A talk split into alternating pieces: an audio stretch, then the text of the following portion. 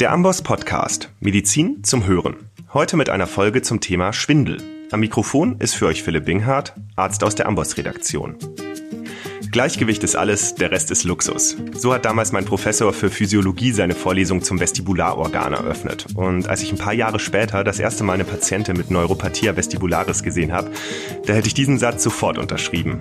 Aber auch uns Ärztinnen und Ärzten kann beim Thema Schwindel manchmal etwas, naja, schwindlig werden. Zentral oder peripher, gerichtet oder ungerichtet, vestibulär, nicht vestibulär, gefährlich oder ungefährlich. Das alles sind Fragen, die auf dem Weg zur richtigen Diagnose beantwortet werden wollen. Die Symptomatik ist dabei allerdings oft so komplex, dass man die Sorge, doch irgendwas übersehen zu haben, nicht recht loskriegt. Bevor wir uns gleich näher mit dem Thema beschäftigen, daher noch ein kurzer Hinweis. Ab sofort gibt es eine eigene Amboss Online-Fortbildung zum Leitsymptom Schwindel. Die geht in mehreren Videosessions intensiv auf Schwindel als Leitsymptom ein und macht einen fit, um genau zu anamnestizieren, Red Flags zu erkennen und sicher sagen zu können, wann und ob Gefahr im Verzug ist oder eben nicht. Das Ganze bringt nicht nur Sicherheit im Umgang mit Schwindelpatientinnen, sondern auch 13 CME-Punkte. Ihr findet die Fortbildung unter go.ambos.com slash Schwindel. Und den Link, den packe ich euch natürlich auch in die Show Notes. So, jetzt aber direkt in den Podcast. Wir haben heute einen Gast, der sich hervorragend mit diesem wichtigen Thema auskennt. Professor Andreas Zwergal ist Neurologe und leitet am Klinikum der LMU in München das Deutsche Schwindel- und Gleichgewichtszentrum. Zu ihm kommen also Menschen, bei denen sonst niemand weiter weiß und gemeinsam mit seinem interdisziplinären Team versucht er dann, diese diese Fälle zu lösen und Linderung zu schaffen. Wie das funktioniert, welche Kniffe dabei helfen, Schwindelursachen zu erkennen und differentialdiagnostisch einzuordnen, das besprechen wir heute. Herr Professor Zwerger, herzlich willkommen. Hallo, ich grüße Sie. Fangen wir doch am besten mit den Basics an. Was ist eigentlich Schwindel? Schwindel ist erstmal ein vom Patienten empfundenes Symptom, keine Krankheit. Insofern geben Patienten unterschiedliche Symptome als Schwindel an. Manche als Drehen wie auf dem Karussell, andere als Schwanken wie auf dem Schiff oder benommen sein im Sinne einer diffusen Wahrnehmung von Schwindel. Andere Patienten wiederum geben Gleichgewichts- oder Gangstörungen mit Stürzen als Schwindel an.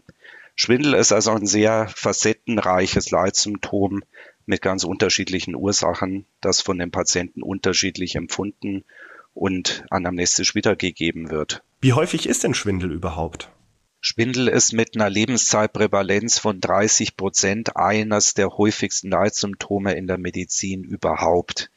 Das heißt, jeder dritte Mensch wird einmal im Leben Schwindel erleiden. Deswegen ist es extrem wichtig, dass wir uns mit der Einordnung von Schwindel als Leitsymptom als Ärzte mit verschiedenen Fachhintergründen beschäftigen und uns gut mit den wesentlichsten Schwindelursachen auskennen, um diesem Versorgungsbedarf auch gerecht zu werden. Würden Sie sagen, es gibt überhaupt irgendeine Fachdisziplin, die nicht mit Schwindel zu tun hat? Ich würde glauben, nein. Ich erzähle das auch immer den Studenten, selbst wenn sie Chirurg sind und den ganzen Tag operieren, werden sie dann auf die Station kommen und der Patient erzählt ihnen dann in der Visite, er ist schwindlig im Bett gelegen. Also sie müssen, egal aus welcher Disziplin sie kommen, zumindest ein Grundverständnis für Schwindel als Leitsymptom mitbringen. Und ich glaube, es gibt überhaupt keine Disziplin, die nichts mit Schwindel zu tun hat. Selbst bei Kindern ist Schwindel häufiger als gedacht. Und ich glaube, jede Fachdisziplin hat da ihren speziellen Versorgungsauftrag für die Patientinnen und Patienten. Bin ich mal gespannt, ob sich jemand aus der Humangenetik bei uns meldet und sagt, nee, hört mal hier nicht. Naja, es gibt genetische Syndrome, die Schwindel machen, ah. ähm, wie zum Beispiel episodische Ataxien, die episodischen Schwindel machen. Es gibt genetische Ursachen für einen chronischen Gleichgewichtsausfall. Selbst der Humangenetiker wird also an Schwindel nicht vorbeikommen. Oha, dann Verzeihung an alle HumangenetikerInnen, die gerade zuhören. Ich habe es nicht so gemeint. Schauen wir uns doch vielleicht noch die Anatomie und die Physiologie an. Welche Strukturen und welche Abläufe sind relevant, damit wir das Gleichgewicht halten können und was kann sie stören? Also unser Gleichgewicht beruht letztlich auf drei Säulen, Sinnessystemen, unser Gleichgewichtssystem im Innenohr, unsere Augen mit der Sehwahrnehmung, die Propriozeption in den Gelenkfühlern der Beine, die drei Säulen zusammen machen unser Gleichgewichtsempfinden aus. Wichtig ist natürlich auch die Verarbeitung dieser Sinnesinformationen im Gehirn, im Kleinhirn, im Hirnstamm, in bestimmten Zentren des Thalamus. Das Gleichgewichtsorgan ist von ganz zentraler Rolle. Es liegt tief im Fesenbein versteckt und besteht aus verschiedenen Sinnesfühlern, die einerseits unsere Körperhaltung, aber auch Bewegung im Raum detektieren. Wir haben drei Bogengangssysteme, die unsere Drehempfindung spiegeln und die Otolittenorgane, die die Schwerkraft detektieren und unsere Linearbewegung aufzeichnen. Und diese Sinnesysteme zusammen geben uns Informationen über unsere Körperposition und Bewegung. Also die Augen, das Gleichgewichtsorgan und der Gelenkstellungssinn. Welche Arten von Schwindel gibt es denn und welche Unterscheidungen sind für unsere ärztliche Arbeit besonders relevant? Also Schwindel als breites Leitsymptom äh, kann ja ganz verschiedene Ursachen aufweisen. Es gibt Schwindelformen, die vom Gleichgewichtsorgan, von den zentralen Gleichgewichtsbahnen ausgehen, also vestibuläre Schwindelformen. Es gibt aber auch nicht vestibuläre Schwindelformen, beispielsweise aus dem Bereich der inneren Medizin, Blutdruckschwankungen, Herzrhythmusstörungen oder Effekte von metabolischen Störungen, beispielsweise die Hyponatremie oder die Verschiebung von Zuckerspiegeln. Daneben gibt es zunehmend auch bedeutend äh, Formen von Schwindel, die sich auf funktionelle, also psychosomatische Ursachen zurückführen lassen. Ganz wichtig in der Herangehensweise bei Schwindel ist erstmal zu verstehen, wie ist die zeitliche Dynamik der Schwindelbeschwerden. Also ist es ein ganz akut erstmalig auftretender Schwindel, gibt es Episoden von Schwindel, also wiederkehrende Schwindelattacken. Wenn ja, wie uniform treten sie auf? Oder ist der Schwindel letztlich ein Dauerphänomen, also ein Dauerschwindel, der über drei Monate hinweg quasi chronisch besteht? die zeitliche Dynamik, Akuität, die Episodik und die Dauer sind wesentliche erste Schlüssel zur Differenzierung möglicher Schwindelursachen. Okay, jetzt haben Sie zuerst die Einteilung vestibulär versus nicht vestibulär genannt. Vielleicht gehen wir da noch mal kurz ins Detail und schauen uns das an. Vestibulär, das beinhaltet ja alle Schwindelursachen im Gleichgewichtsorgan selbst oder von dort auf dem Weg ins Gehirn, sprich vestibulärer Anteil des achten Hirnnervs oder im ZNS selbst. Und das unterteilt man jetzt vestibulär in zentral und peripher vestibulär. Wenn innerhalb des ZNS, dann spricht man von zentralvestibulären Ursachen. Das können dann zum Beispiel Läsionen am Hirnstamm sein oder im Kleinhirn, weil Ischämie, Tumor, Infekt, Infarkt oder was auch immer. Und wenn es nicht im ZNS ist, sondern peripher, das heißt am Gleichgewichtsorgan selbst oder am vestibulären Anteil des achten Hirnnervs, dann spricht man von peripher vestibulär. Hier werden jetzt zu nennen der benigne paroxysmale Lagerungsschwindel, der Morbus Meunier oder die Neuropathia vestibularis. So viel zu den vestibulären Ursachen. Und zu den nicht vestibulären Schwindelursachen, das sind grob gesagt alle möglichen Schwindelursachen, die nichts mit dem Gleichgewichtsorgan selbst zu tun haben oder mit der Verarbeitung im Gehirn. Also zum Beispiel Polyneuropathie in den Beinen, psychogener Schwindel oder internistische Ursachen, die mit Schwindel einhergehen, wie Hypovolemie, Hypotonie oder Bradykardie oder was auch immer. Das ist, wenn man es jetzt hört, wahrscheinlich ein wenig sperrig zu verinnerlichen. Wenn ihr wollt, schaut doch ins Amboss-Kapitel Schwindel. Da ist das alles sauber und übersichtlich aufgeführt. Und auch da habe ich einen Link für euch, go.amboss.com slash Schwindelkapitel.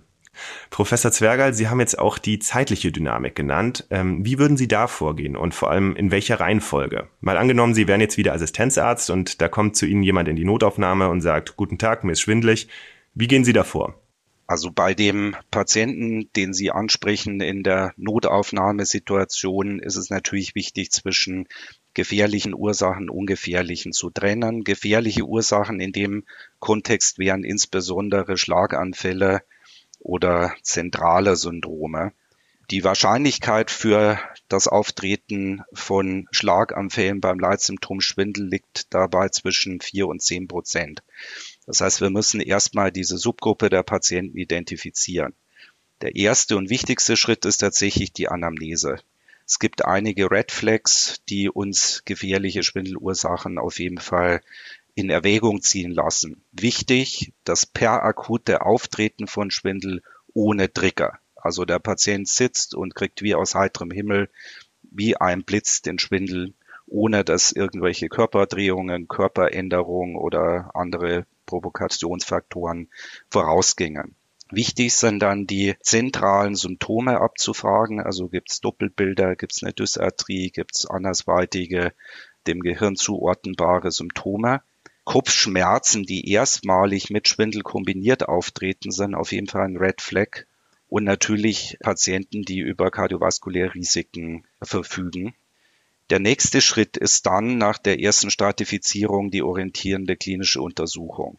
Und dazu gibt es relativ einfache Möglichkeiten. Ähm, sicher ist es erstmal wichtig zu verstehen, ob ein Nystagmus vorliegt oder nicht.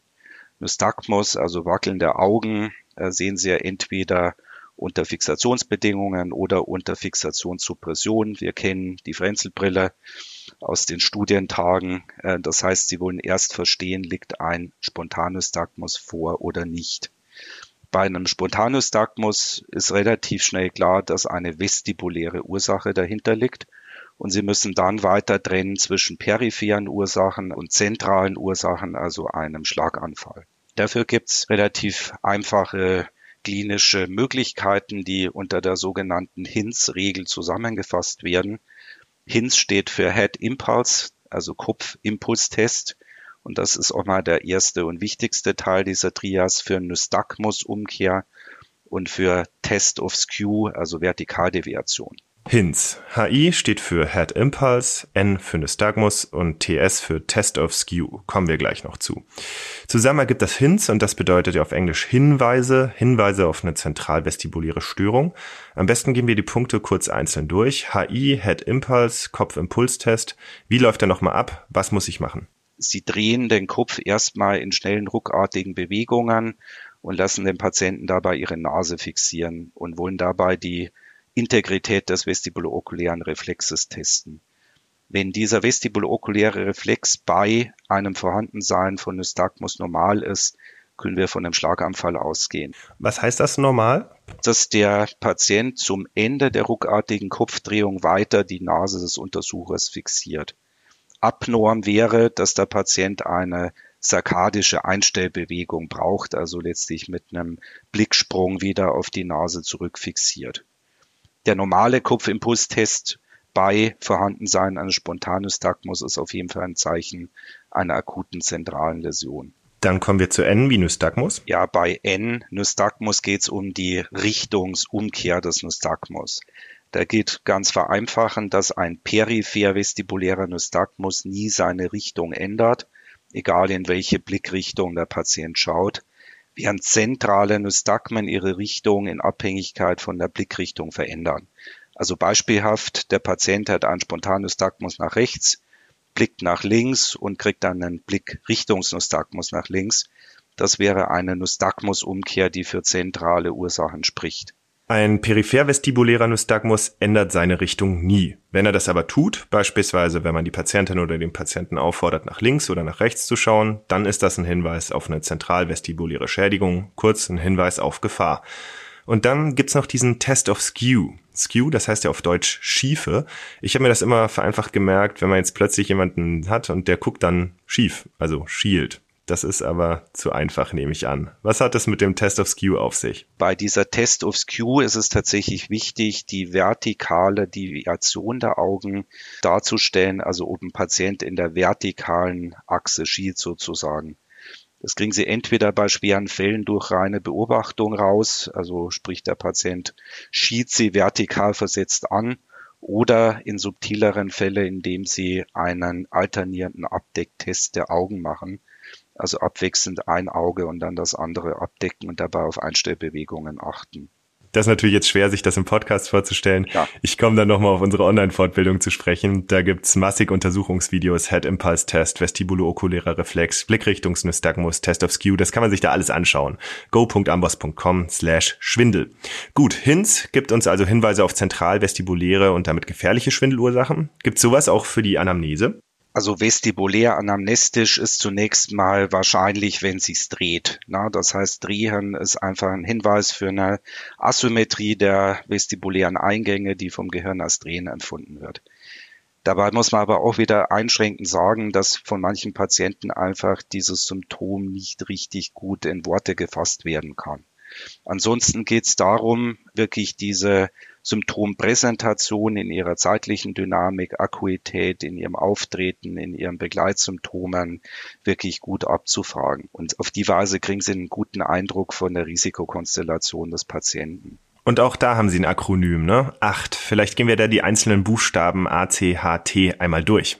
Der erste Faktor A gilt für Alter. Also allein ein Patient, der über 60 ist, hat schon ein erhöhtes Risiko für einen vestibulären Schlaganfall. C steht sozusagen für klinische Zeichen, bedeutet, Sie haben einen Hinweis aus der Anamnese, dass ein Patient was Zentrales hat. Also er gibt an, er hat eine Gefühlsstörung, er hat zusätzlich Paresen, Koordinationsstörung. H wie History kann man sagen, dass die Vorgeschichte wichtig ist.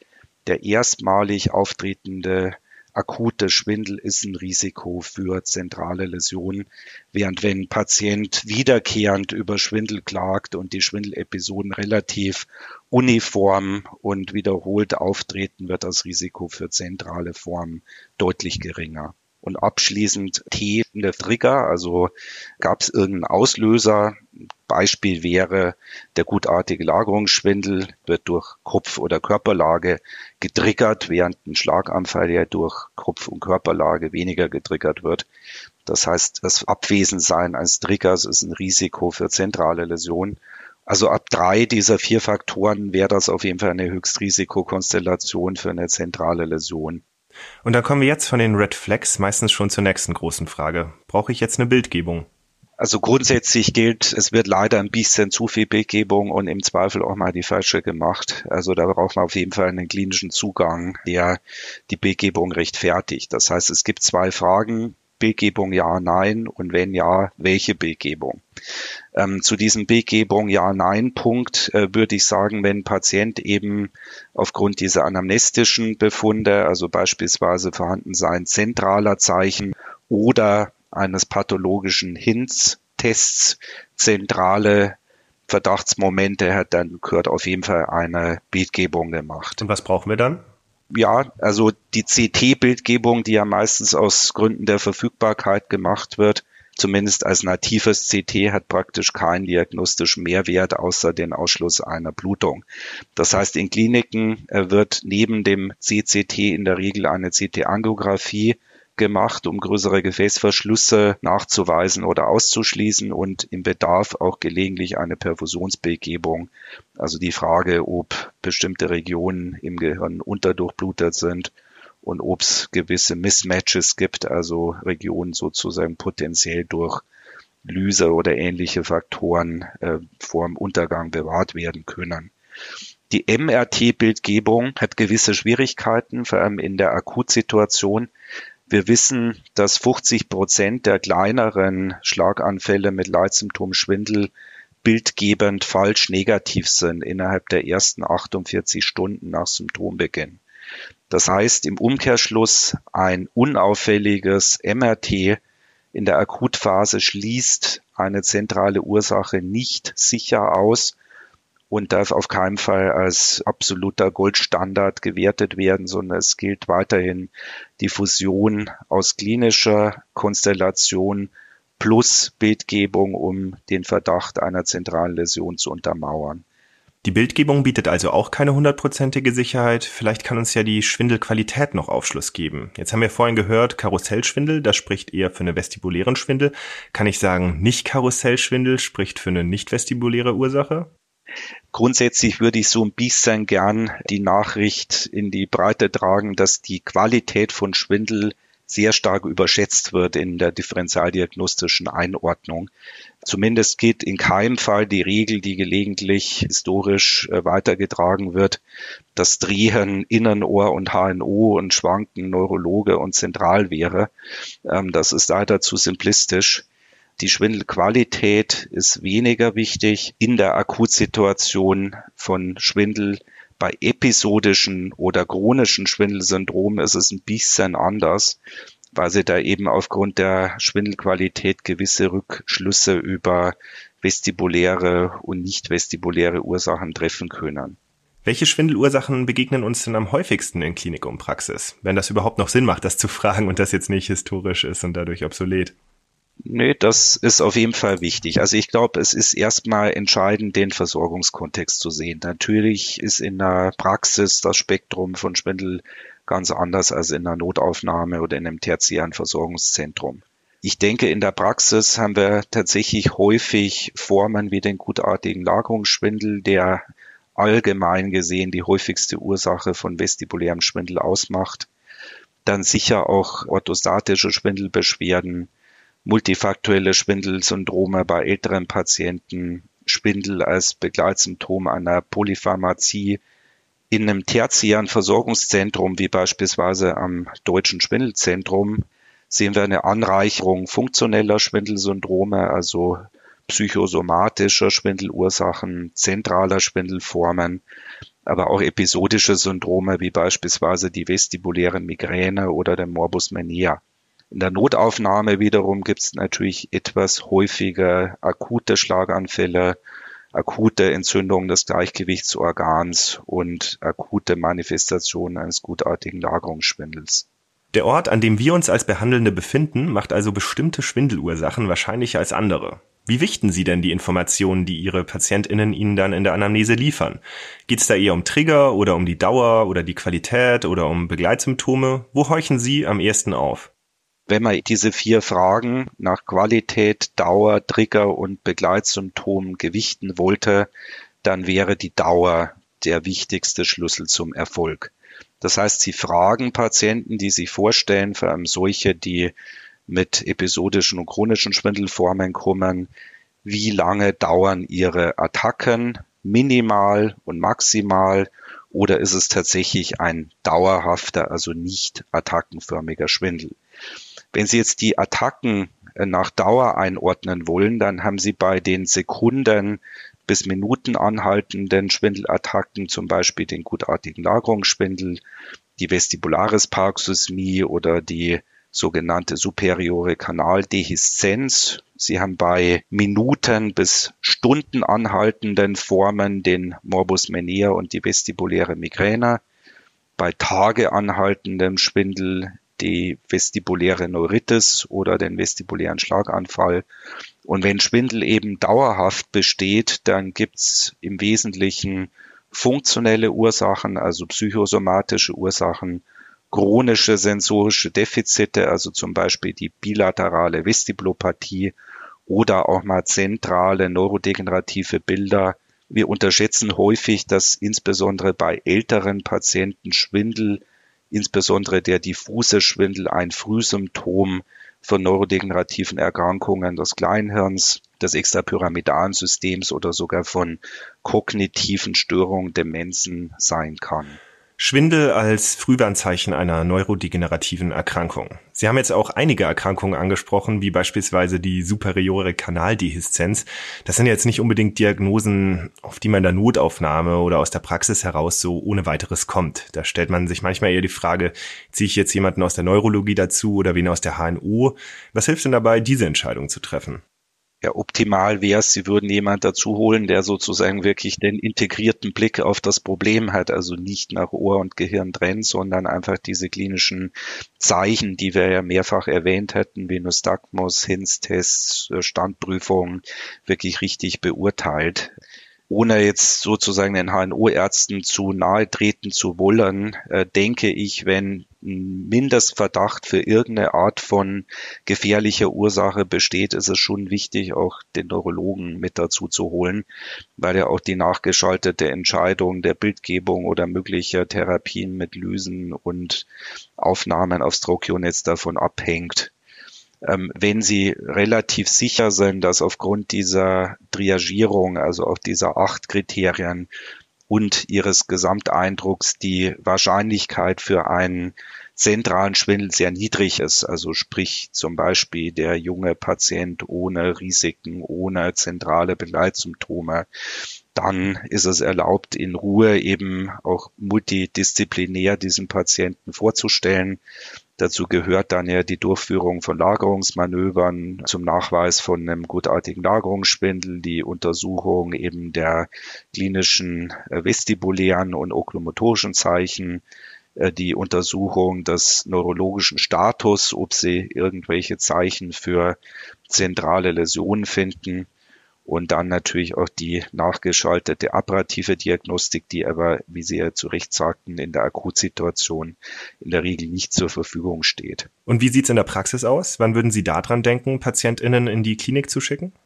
Ja, im Wesentlichen bin ich ähm, da bei den gleichen Punkten, nur dass wir natürlich bedenken müssen, dass die Wahrscheinlichkeit für Schlaganfälle in dem Klientel einer Praxis sicher geringer ist als in der Notaufnahme. Ähm, gilt natürlich auch, wenn ein Patient beispielsweise durch den Schwindel so eingeschränkt ist, dass er nicht steh- und gehfähig ist oder beispielsweise auch durch die vegetativen Begleitsymptome von Schwindel derartig eingeschränkt, dass er eben in einem stationären Kontext versorgt werden muss. Gefährlich und nicht gefährlich ist sicher wichtig, aber auch das Leiden des Patienten, der Leidensdruck wird sehr unterschiedlich wahrgenommen und manche Patienten empfinden Schwindel als so behindernd, dass sie wirklich dann auch in einem stationären Kontext versorgt werden müssen. Also Schwindel ist ja schon ein Feld, wo immer so eine gewisse Unsicherheit bestehen bleibt. Wie lange hat das denn bei Ihnen gedauert, bis Sie sich da absolut sicher gefühlt haben? Ja, das dauert schon lang. Ich denke mal, das Erlernen und die Interpretation der klinischen Untersuchungsbefunde ist ein wesentlicher Punkt.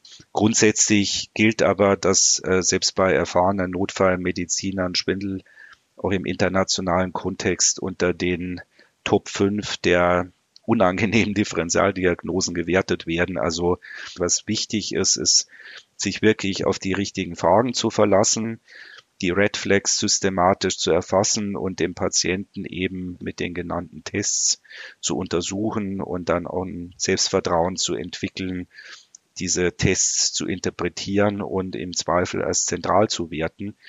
Also wir brauchen das entsprechende Selbstbewusstsein als Kliniker tatsächlich in dubio solche Syndrome auch klinisch als zentral einzuordnen.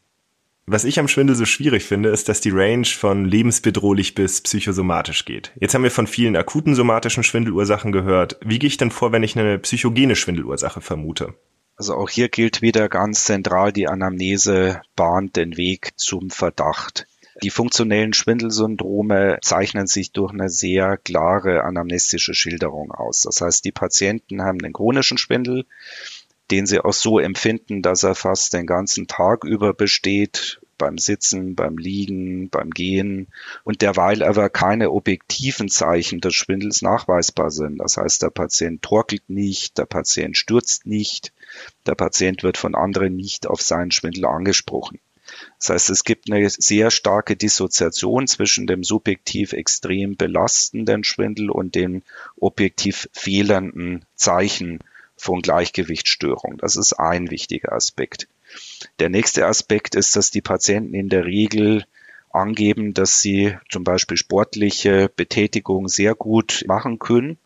Also Radfahren, Skifahren geht alles wunderbar. Nur stehen auf festem Untergrund fällt schwer.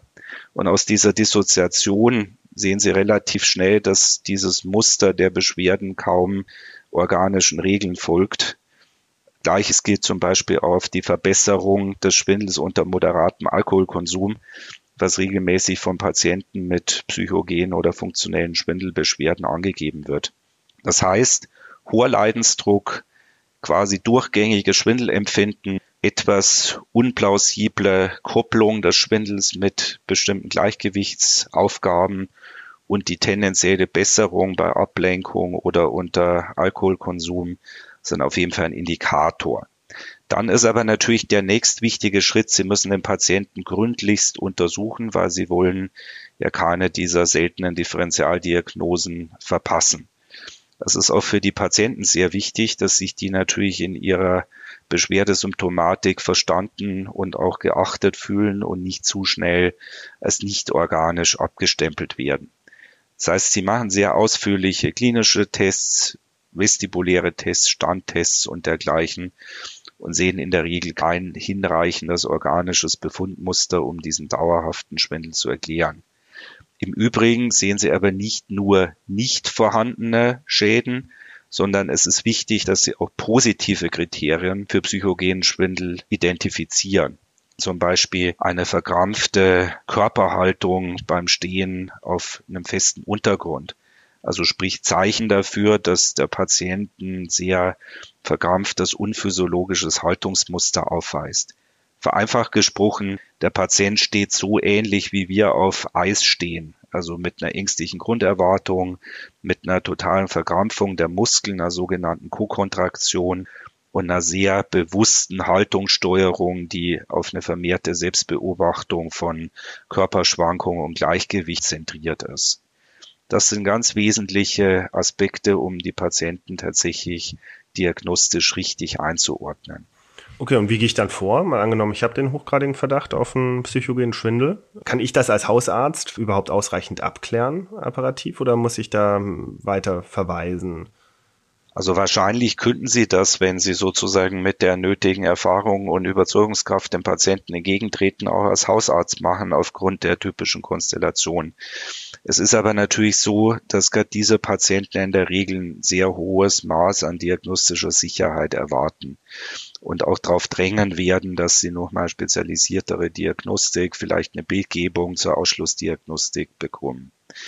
Wenn insgesamt aufgrund der Rückläufe verschiedener Testbefunde und der bestehenden Symptomatik der Verdacht weiter sehr hochgradig ist, dann denke ich, ist es aber wichtig, auch früh in der Versorgungskette anzusetzen und die Patienten über die Mechanismen aufzuklären.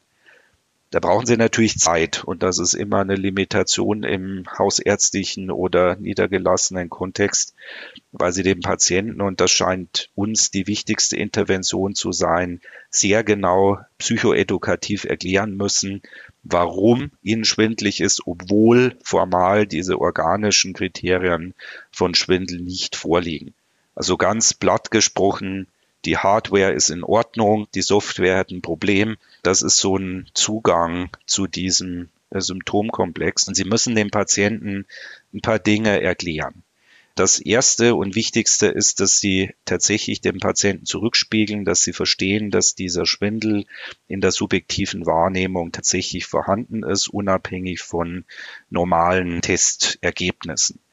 Und warum das so ist, erklären Sie am besten dadurch, dass unser Gleichgewichtsempfinden uns in der Regel eigentlich nicht wirklich bewusst ist. Das heißt, dieses Gleichgewichtsorgan funktioniert so auf einer Reflexebene unbewusst, unterschwellig. Es schläft nie, es kontrolliert unsere Bewegungen aber es wird selten bewusst. Und äh, Sie würden jetzt kaum sagen, wenn Sie in der Früh aufstehen, ich spüre mein Gleichgewichtsorgan, aber Sie werden sehr wohl sagen, ich sehe, ich höre, ich fühle, ich schmecke, ich nehme die Umgebung wahr. Und äh, wenn Patienten natürlich durch welchen Anlass auch immer, durch einen wirklich mal organischen Schwindel, der das Ganze ja mal bahnen kann, durch eine Stresssituation, durch irgendeinen anderen Umstand, mal mit ihrer Gleichgewichtsempfindung konfrontiert werden, dann entsteht schnell eine Rückkopplung, dass die Patienten eben immer mehr ihre Körperschwankung wahrnehmen, kleine physiologische Körperschwankungen als krankhaft interpretieren, dadurch immer verkrampfter werden in ihrer Haltungskontrolle und sich das Ganze in so einem Teufelskreis aufschaukelt. Das heißt, man erklärt dem Patienten, sie haben sich unter verschiedenen Umständen jetzt eine verfehlte Eigenwahrnehmung des Gleichgewichts und eine gewisse Haltungsstrategie angewöhnt, die eben dieses Schwindelempfinden weiterträgt. Und sie müssen versuchen, eben durch bestimmte Interventionen wie Bewegung, Ablenkung von der Schwindelwahrnehmung, Entspannungsverfahren und dergleichen wieder aus diesem Kreislauf rauszufinden. Aber das klingt ja jetzt erstmal kontraintuitiv. Bewegung bei Schwindel. Richtig, aber es ist wichtig, dass Sie dem System seine Freiheit lassen. Das heißt, das System funktioniert ja vollautomatisch ab dem Zeitpunkt, wo Sie laufen lernen. Und Sie denken ja nicht drüber nach, ähm, wenn Sie eine Treppe steigen, wie Sie die Füße setzen und wenn Sie gehen, wie der Körper schwankt. Das heißt, bei Bewegung äh, geht es darum, dass Sie wirklich versuchen, in eine automatisierte, normale, unbewusste Bewegungsform zu kommen, also zum Beispiel Spaziergänge. Und wichtig ist, ähnlich wie bei anderen ängstlich besetzten Formen, früher hieß der funktionelle Schwindel ja auch psychogener oder phobischer Schwindel, dass der Patient sich dieses Selbstbewusstsein, sich auf die eigene Haltungskontrolle verlassen zu können, durch Bewegung wieder zurückgewinnt. Das heißt, wenn er schafft, eben die zehn Minuten zu gehen, ohne zu stürzen und am nächsten Tag 20 und nach einer Woche 30 Minuten, dann koppelt das ja auch positiv zurück auf das Selbstvertrauen des Patienten, sich auf die eigene Haltungskontrolle verlassen zu können. Und genau um diese Form der Bewegung, Entspannung und Ablenkung von Schwindel- und Gleichgewichtswahrnehmung geht es bei diesem Patienten. Wer hält denn da im Regelfall die Zügel zusammen? Wer therapiert einen funktionellen Schwindel? Das ist ein typisches Problem. Na, wir haben diese Flut eigentlich von Patienten mittleren Alters, die unter psychogenen Schwindelformen leiden. Wir haben aber sehr wenig Versorgungsinfrastruktur für diese Patienten. Am Ende ist es wie bei anderen somatoformen Syndromen, dass insbesondere der multimodale Therapieansatz wichtig ist. Und entweder der Patient schafft das aus sich heraus durch Anleitung, Psychoedukation und Führung, diese Dinge umzusetzen. Das kann dann auch ein Hausarzt sein oder ein spezialisierter Facharzt oder eben nicht. Und äh, wenn sich das Ganze chronifiziert, also sprich nicht von alleine behebt, dann wäre der nächste Schritt schon ein spezialisiertes Zentrum, auch mit einer entsprechenden Expertise für die multimodale Behandlung oder an spezialisierte Therapeuten. Nicht zu vergessen ist auch, dass tatsächlich ein großer Teil dieser Patienten klare psychiatrische Komorbiditäten als Ursache oder Folge von Schwindel aufweist, also bis zu 50 Prozent dieser Patienten haben Kriterien für depressive Verstimmung, Angststörung. Und die müssen sie natürlich erkennen, fachpsychiatrisch behandeln und im Zweifel eben auch mal mit dem Einsatz von Medikamenten begleiten, wie SSRIs beispielsweise oder Trizyklika. Bessert sich denn dann der funktionelle Schwindel mit der Therapie der Begleiterkrankung? Ja, also wir wissen, und das ist auch die gute Nachricht für die Patienten, dass wenn der Patient richtig diagnostiziert wird, richtig geführt wird und auch die richtigen Therapiemaßnahmen erhält, dann bessert sich der funktionelle Schwindel in bis zu drei Viertel der Fälle. Natürlich ist wichtig, wie in allen Belangen der Medizin, dass wir den zeitlichen Rahmen richtig stecken. Das heißt, ein Patient, der zwei Jahre einen funktionellen Schwankschwindel hätte, der darf nicht erwarten, dass er nach drei Tagen genesen ist. Die Therapieerwartung richtig zu steuern, zu sagen, das braucht Zeit, das ist ein Prozess kleiner Schritte, ist ganz wichtig, um die Patienten langsam wieder aus dieser Spirale rauszuführen. Viele Betroffene nehmen ja auch Antivertiginosa, die sind ja oft frei verkäuflich und man findet sie eigentlich fast immer in Medikamentenlisten. Was halten Sie davon? Das ist ein wirkliches Problem, weil tatsächlich diese Antivertiginosa oder Over-the-Counter-Drugs leider in vielen Fällen nicht wirklich auf Evidenz basieren. Und es ist auch ein gewisses Missverständnis zu glauben, dass es ein Medikament gegen alle Schwindelformen gibt. Schwindel hat ja so diverse Ursachen, dass es wichtiger ist, erstmal die Ursache zu finden, um dann zu überlegen, welche spezifische Therapie, möglicherweise welches Medikament in der spezifischen Konstellation dann auch wirklich wirksam und sinnvoll ist. Ein Patient, bei dem Schwindel immer mit Migräne zusammen auftritt, kann bei Häufung von Attacken natürlich medikamentös prophylaktisch wie eine Migräne behandelt werden. Sie hören aber daraus, dass es eben um die zielgerichtete Therapie geht und nicht um die One-Size-Fits-All-Strategie eines Mittels, was nicht auf die Beschwerden zugeschnitten ist. Empfehlen Sie also, die rauszustreichen? Die sind ja auch teuer, ne? Vielen Fällen schon, äh, zumal eben die sehr unspezifisch wirken. Man kann sie bei einer richtigen diagnostischen Einordnung mit Mitteln ersetzen, für die es tatsächlich Evidenz und auch ein Wirkverständnis gibt. Also es geht ja nicht nur darum, den Patienten Mittel wegzunehmen, sondern eher darum, dem Patienten äh, Mittel zu geben, die wirklich für die spezifische Situation zugeschnitten sind. So viel zum funktionellen Schwindel. Ein anderer, manchmal schwer fassbarer Schwindel ist der multimodale Altersschwindel. Was macht den aus und wie kann ich den vom funktionellen Schwindel unterscheiden? Grundsätzlich gilt, dass natürlich die Prävalenz von Schwindel mit dem Alter zunimmt.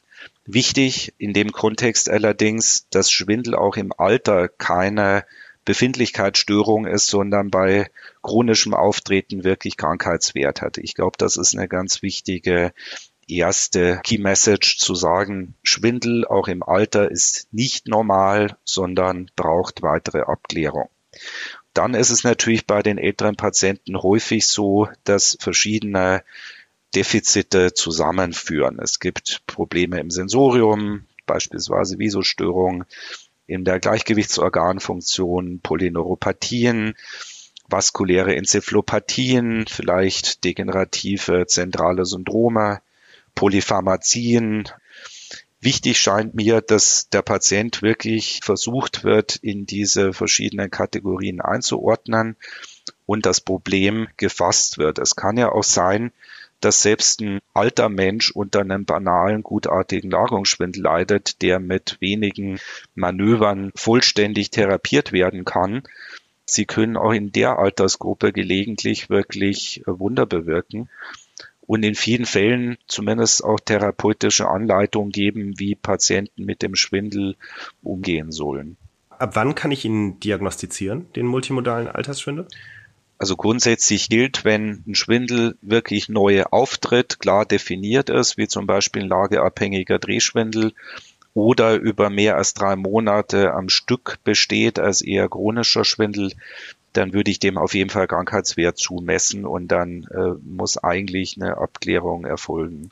Okay, und manchmal ist das gar nicht so leicht und da kommen wir jetzt auch zum Deutschen Schwindel- und Gleichgewichtszentrum, das Sie leiten. Was machen Sie da und welche Ergänzung spielen Sie in der Versorgung der Schwindelpatientinnen? Also ganz konkret, wann kann man sich an Sie wenden? Also das Deutsche Schwindel- und Gleichgewichtszentrum ist ein Pilotprojekt, was aus einer Förderung des BMBF hervorgegangen ist, des äh, Bundesministeriums für äh, Forschung und Bildung. Im Grunde versucht das Deutsche Schwindelzentrum diese Schnittstelle der Versorgung zwischen verschiedenen Fächern, also HNO, Neurologie, innere Medizin, Psychiatrie, Kinderheilkunde zu schließen, indem wir alle beteiligten Disziplinen zum Patienten bringen. Bei uns arbeiten eben verschiedene Fächer, verschiedene äh, Therapeuten Hand in Hand, um wirklich diese multiplen Formen von Schwindel im ambulanten Kontext abzuklären. Patienten die sich an uns wenden, haben häufig lange Patientenkarrieren, im Schnitt mindestens zwei Jahre Schwindel, fünf Fachärzte gesehen, viele Bildgebungen, äh, viele äh, Konsequenzen für Berufstätigkeit, Lebensführung. Und äh, bei uns werden sie in der Regel eben in einem Tag integriert abgeklärt, das heißt die nötigen Untersuchungen gemacht, die nötigen Fachärzte hinzugezogen, die Therapeuten in Kontakt gebracht, äh, um dann wirklich mit einer klaren Diagnose und einem therapeutischen Konzept entlassen zu werden. Es gilt, jeder Patient, der von einem Facharzt für HNO, Heilkunde oder Neurologie gesehen wurde und nicht eingeordnet werden konnte, darf sich bei uns vorstellen. Das heißt, die Patienten werden nicht zu Ihnen überwiesen, sondern die stellen sich selbst vor. Also die Patienten werden durch die Fachärzte überwiesen, also sprich für Neurologie und HNO-Heilkunde. Der Filter ist gefühlt eben wirklich diese Erstvorstellung bei den zugehörigen Fachärzten. Und wenn sich das Problem eben nicht löst, dann ist eine Überweisung sinnvoll und möglich. Man muss das Ganze auch unter dem Aspekt sehen, dass diese integrierte Diagnostik Wartezeiten für zusätzliche Facharztbesuche, Chronifizierung von Symptomen und Sekundärmorbiditäten eben äh, abkürzen und beheben kann. Oft spielt ja tatsächlich auch die Zeit bis zur Diagnosestellung eine wichtige Rolle in der Frage, inwieweit Therapie dann auch sinnvoll angewandt werden kann. Und gibt's das jetzt nur in München? Es gibt an wenigen universitären Standorten noch vergleichbare Konzepte, wo tatsächlich interdisziplinär Hand in Hand gearbeitet wird. In Lübeck beispielsweise oder in Essen. Es gibt daneben noch überwiegend HNO-ärztlich und zum Teil neurologisch geführte äh, Schwindelambulanzen, die auch eine gewisse interdisziplinäre Anbindung ermöglichen. Wir haben sicher einen gewissen Versorgungsmangel für derartige Angebote. Deswegen ist hier auch mein Appell an andere, dass eben diese über die Fächergrenzen hinweg strukturierten Versorgungsangebote eigentlich vermehrt geschaffen werden müssten, um für unsere Patientinnen und Patienten wirklich adäquat Angebote vorzuhalten. Was bräuchte es, dass sowas passiert? Wie könnte sowas gelingen? Ich glaube, wichtig ist erstmal, dass wir uns über die Fachgrenzen hinweg als die Vertreter des Patienten sehen und eben nicht nur unseren Blickwinkel auf Ohren, Hirn, Kreislauf oder andere Organe einengen. Ich glaube, es braucht wirklich den ernst gemeinten Willen zur Kooperation und äh, Einbeziehung der jeweiligen Expertisen in die Patientenversorgung sicher offen gesprochen ein grundsätzliches Problem, dass die Behandlung von Patienten mit Schwindel sehr personalaufwendig ist und die Budgetierung, was das öffentliche Gesundheitswesen betrifft, äh, sehr mager, äh, was sicher der Entwicklung solcher Versorgungsangebote im Weg steht. In anderen Ländern, wo das deutlich besser abgebildet wird, äh, gibt es da wesentlich mehr Struktur, wie beispielsweise in der Schweiz oder in Niederlanden ähm, da sind solche Versorgungsangebote fast selbstverständlich. Was macht denn die Schweiz jetzt zum Beispiel konkret besser als wir? Dadurch, dass das eben in der Schweiz gut budgetiert ist, äh, kann Struktur geschaffen werden. Das heißt, man baut eben Schwindelambulanzen auf, die äh, paritätisch von HNO-Ärzten, Neurologen befüllt werden und wo Patienten sich auch vorstellen können meine, da kommt sicher auch der Aspekt mit rein, dass in der Schweiz sicher die Wege kürzer und die Versorgungsinfrastrukturen leichter zentralisierbar sind. Ein wesentlicher Punkt ist einfach den Anreiz zu schaffen für die interdisziplinäre Versorgung dieser Patienten, weil der Anreiz auch die Struktur schafft und auch den Erhalt der Struktur rechtfertigt. Na, sie müssen sich ja sonst als Klinik rechtfertigen, warum sie sechs Stunden und fünf Ärzte auf einen Schwindelpatienten loslassen, wenn das äh, eben nicht ausreichend budgetiert ist. Das ist, denke ich mal, offen gesprochen der wesentliche Grund dafür.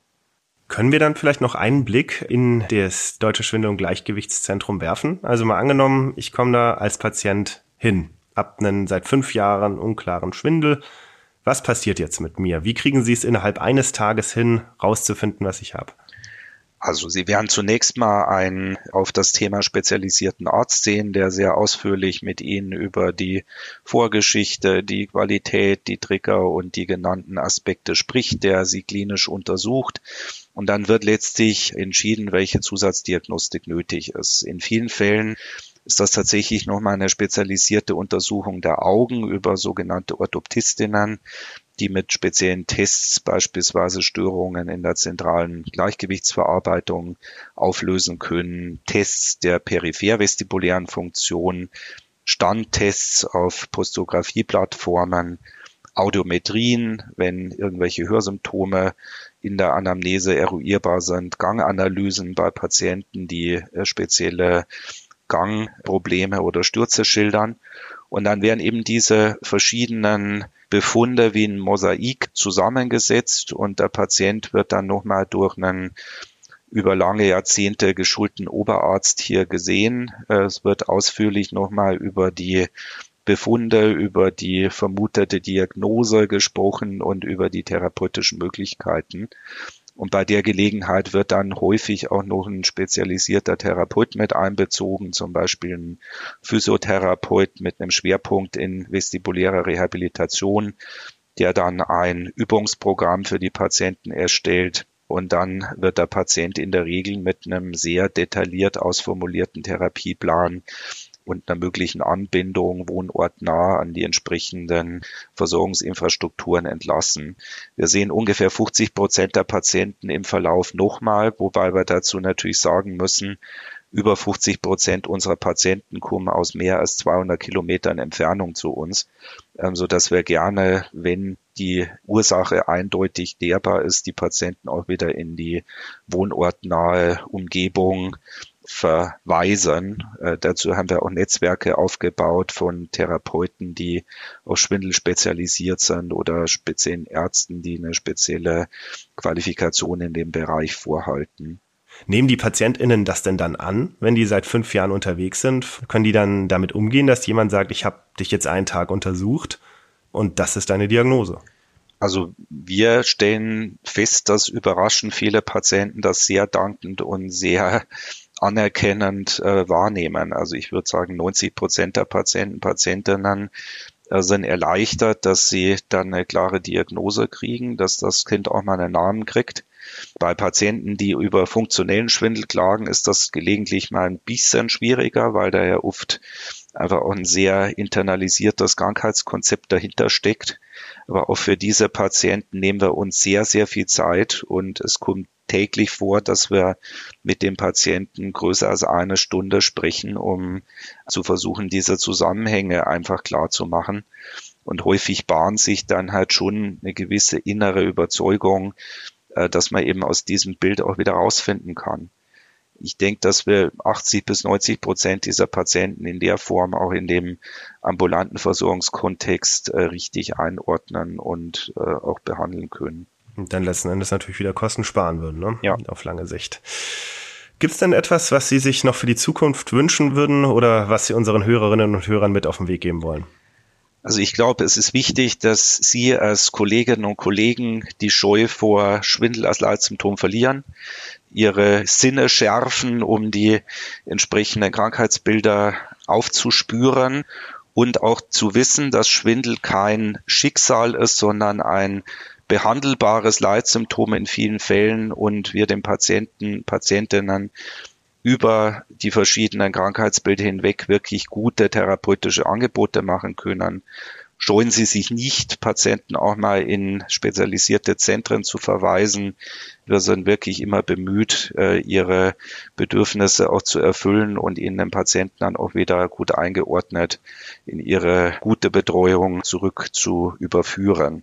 Professor Zwergel, dann bedanke ich mich ganz herzlich, äh, dass Sie heute Gast im Amboss Podcast waren. Herr Winghardt, ich danke Ihnen sehr herzlich für das sehr angenehme Gespräch und hoffe, dass Ihnen das geholfen hat. Unbedingt. Und bei euch zu Hause bedanke ich mich wie immer fürs Zuhören. Wer noch tiefer in die Schwindelmaterie einsteigen möchte, sei ein letztes Mal auf unsere Online-Fortbildung verwiesen. go.ambos.com slash Schwindel. Eine Zusammenfassung zu diesem Podcast findet ihr auch im Amboss Blog. Da habe ich auch einen Link für euch und wer den Podcast häufiger hört, der kennt den bereits. go.ambos.com slash podcast im Blog. Macht es gut, bis zum nächsten Mal. Ich hoffe, ihr seid wieder dabei. Zum neuen Amboss-Blog kommst du unter go.amboss.com slash blog. Alle Infos zum Amboss Podcast und der Amboss Wissensplattform findest du unter go.amboss.com slash podcast.